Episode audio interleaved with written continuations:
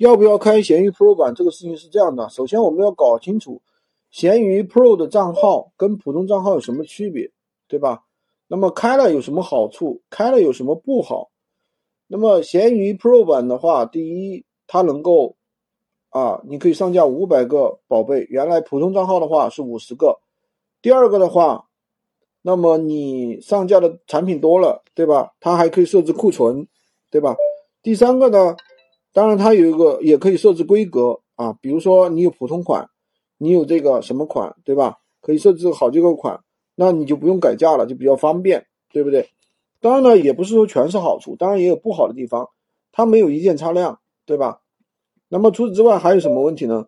你那个啊，原来是普通号，你改成 Pro 号之后呢，有可能是什么？有可能你的流量突然下跌，一段时间内流量突然下跌啊。但是我个人觉得啊，是 Pro 版比这个普通版优势。大于劣势啊，肯定是要开。如果说你是专职做闲鱼的，那这个肯定方便呀，对对不对？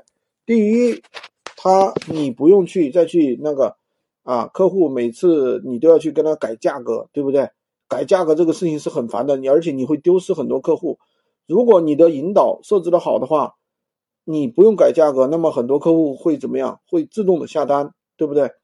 那么你想想，如果说你一天报一百单。你全部要去改价格，你不累死了，对不对？然后呢，第二个什么，你频繁上架，对吧？你如果说你有一百个客户的话，每天一百单，你要上架一百次，你想想你多累啊，对不对？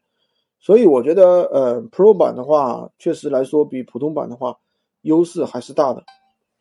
如果你想学习更多闲鱼无货源干货，可以关注我，订阅我的专辑，当然也可以加我的微三二零二三五五五三五。